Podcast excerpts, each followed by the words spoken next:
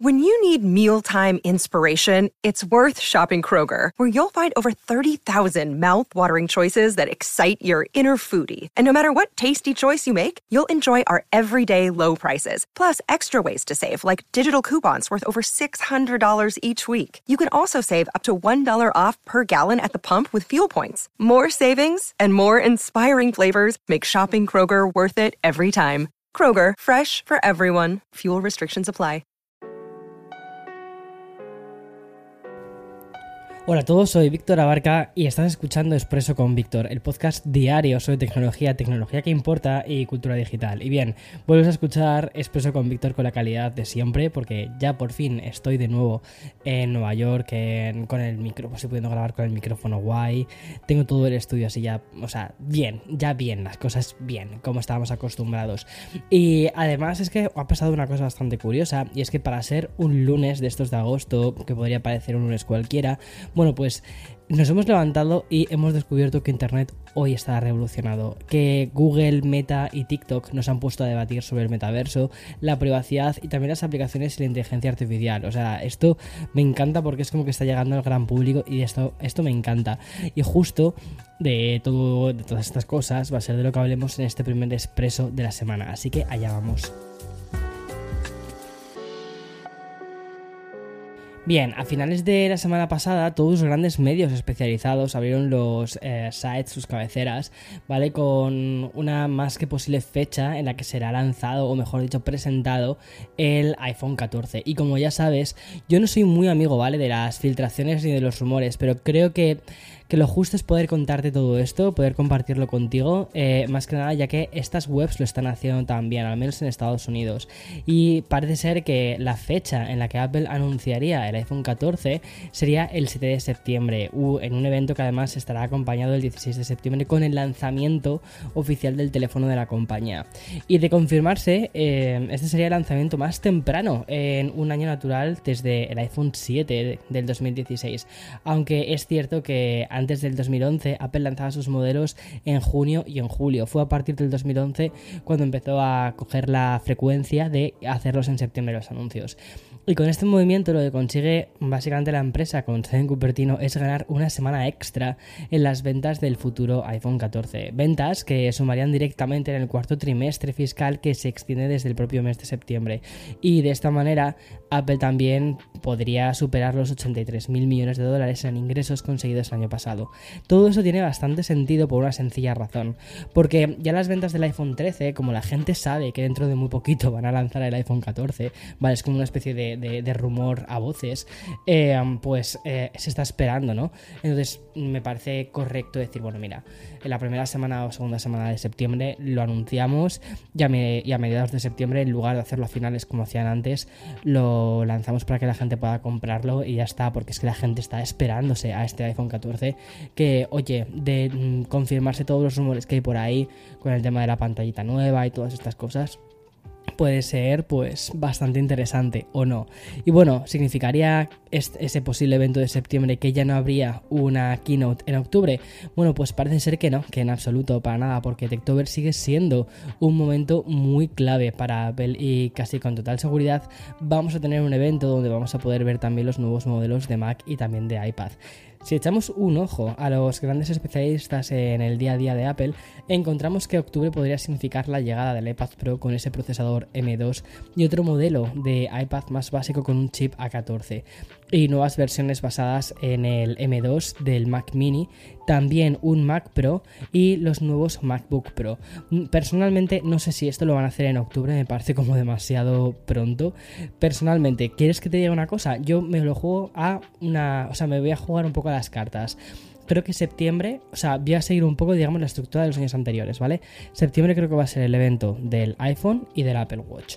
Creo que en octubre quizás hagan un evento del, del eh, M2 con el Mac Mini y también con los eh, iPad eh, Pro con M2 y quizás en diciembre, ¿vale? Lo que hagan, o perdón, en octubre, no, en noviembre, a finales de noviembre, hagan un eventito, así en plan rollo, rollo rápido, digital quizás, para lanzar los MacBook Pros del, eh, o sea, con los M2 Pro y M2 Max. Eso es un poco lo que yo creo que tendría mucho más sentido. Y sobre todo que de ese modo estarían dando bastante espacio a las cosas y la gente podría asimilar todos los lanzamientos que vamos a tener. Recuerda que también muchísimas, hay muchísimos rumores de que, este, de que este año va a ser un año de mucho producto para Apple y quizás también nos encontremos incluso con algún producto de domótica. A mí, si nos encontrásemos con algún producto de domótica, sería algo que me encantaría, la verdad.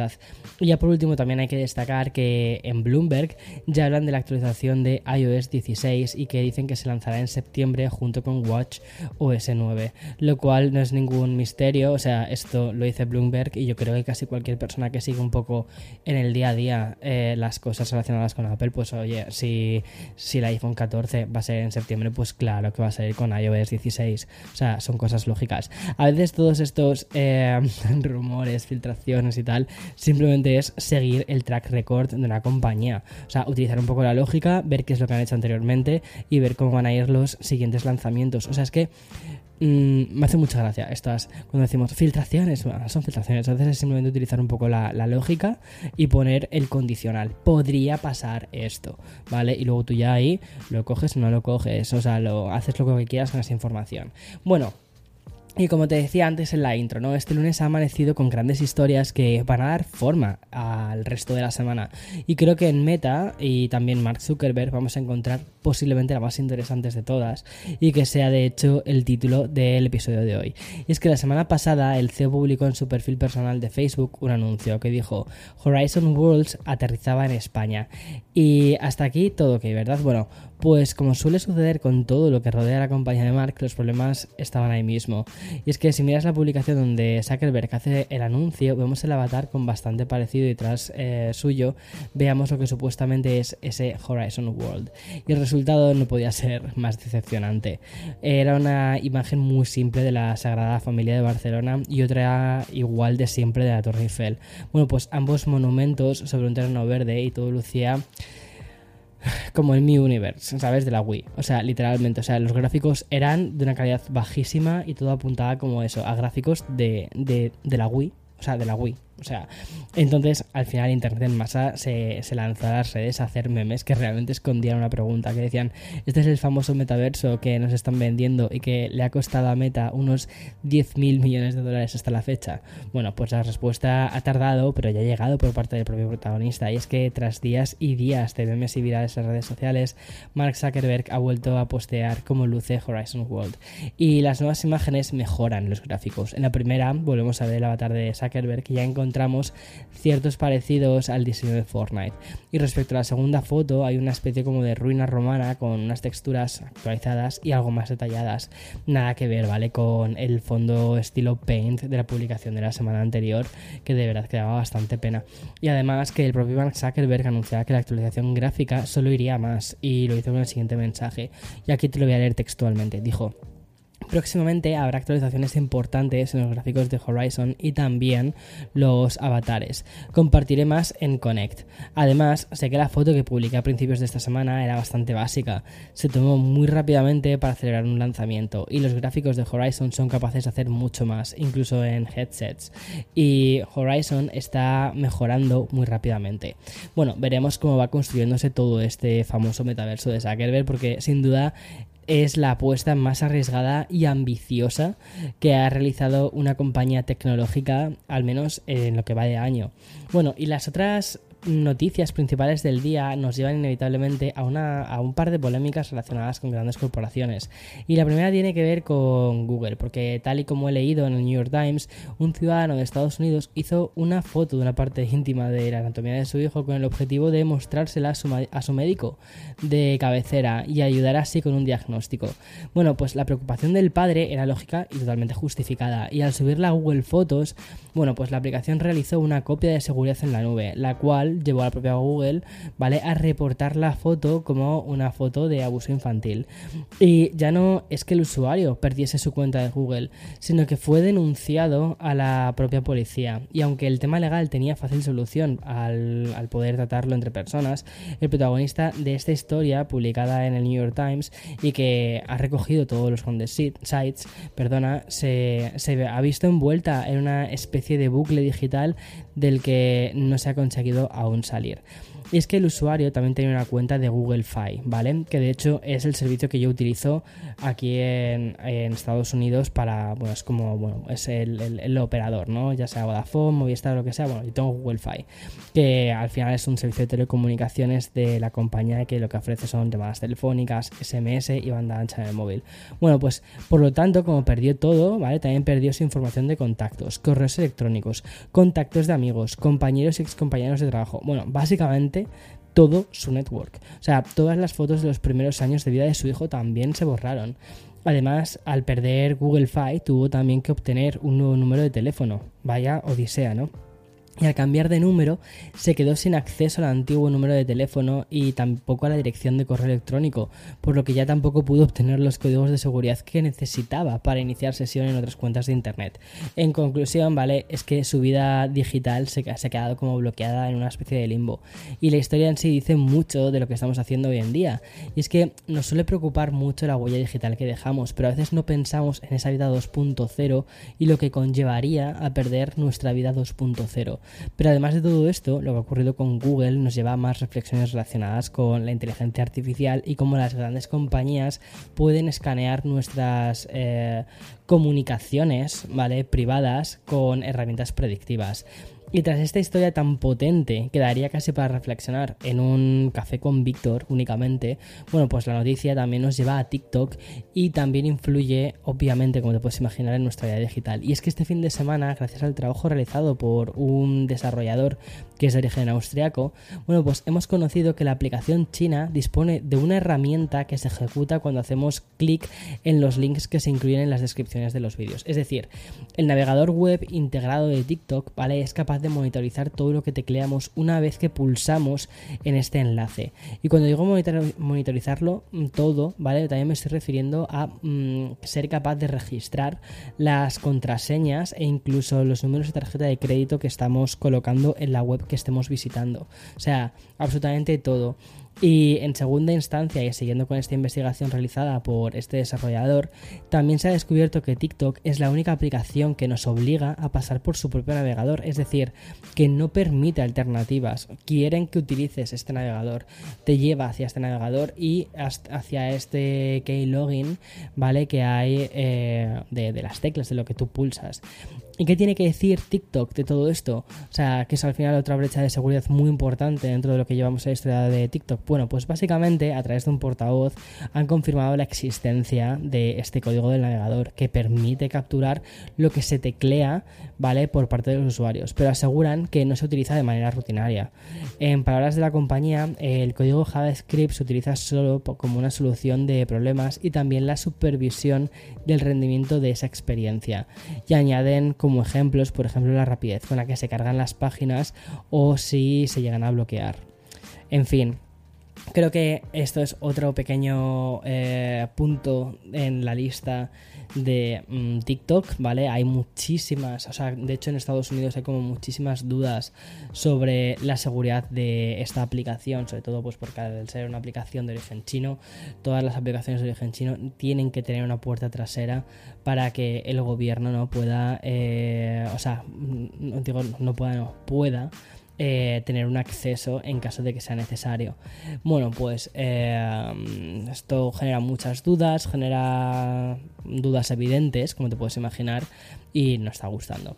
Bueno, eh, voy a hacer una pequeña pausa, ya que el episodio de hoy va a ser un poquitín más largo de lo habitual. Voy a hacer una pequeña pausa para el sponsor y continúo con más. Another day is here and you're ready for it. What to wear? Check. Breakfast, lunch and dinner? Check. Planning for what's next and how to save for it? That's where Bank of America can help. For your financial to-dos, Bank of America has experts ready to help get you closer to your goals. Get started at one of our local financial centers or 24-7 in our mobile banking app. Find a location near you at bankofamerica.com slash talk to us. What would you like the power to do? Mobile banking requires downloading the app and is only available for select devices. Message and data rates may apply. Bank of America and a member FDIC. Bueno, después de haber hecho esta pequeña pausa, ¿vale? Voy a hablarte de una aplicación que de hecho nos deja un buen sabor de boca y que utilizamos bastante en nuestro día a día. Y me estoy refiriendo a Shazam, porque la herramienta que reconoce canciones en segundos y que, aunque te cueste creer, vale, ha cumplido ya 20 años. es que la app tuvo un origen curioso, pero que pega totalmente con esa sociedad de aquel 2002 cuando surgió. Y es que básicamente Shazam se lanzó como un servicio de mensajes de texto dentro del Reino Unido. Y los usuarios podían identificar las canciones marcando 2580 en su teléfono y manteniéndolo desconectado colgado mientras sonaba una, una canción y a continuación se les enviaba un SMS con el título de la canción y el nombre del artista. O sea, qué rudimentario todo esto, ¿no? El salto, que se parece un poco más a lo que tenemos actualmente, se produjo en 2008 cuando primero aterrizó en iOS y después pasó a Android. Y desde entonces se han producido 70.000 millones de reconocimientos de canciones y 225 millones de usuarios mensuales en todo el mundo. Y para celebrar estos 20 años de la historia de Shazam, bueno, pues han creado una playlist que nos va a servir para reconocer cuáles son las canciones más shazameadas, ¿vale? O buscadas, ¿vale? En la historia. Ya ahí vamos a poder ver, por ejemplo, el Rolling the Deep de Adele, obviamente. Eh, mm, qué maravilla. Eh, Buried Lines, que en fin, esta canción ha traído bastante. Mm, ha traído bastantes movidas el I Got a Feeling de Black Eyed Peas y también la más reciente Shape of You de Ed Sheeran. Pero mm, más que aupar a los artistas más populares y ya conocidos, lo mejor que tiene Shazam es justamente la ventana que, que proporciona a los grupos alternativos y también desconocidos. Y de hecho solo así se consiguen hitos como de la canción que más tiempo ha estado en el número uno mundial en 2001, en, perdón, 2021. Y es que ese año fue Love Nawati Remix, que es de, una, de un artista nigeriano que se llama CK.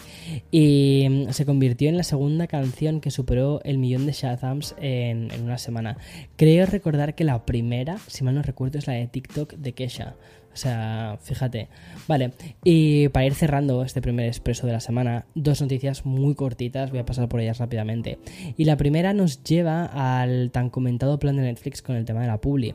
Y aunque aún faltan meses para su implementación, las informaciones sobre este tipo de suscripción no dejan de publicarse.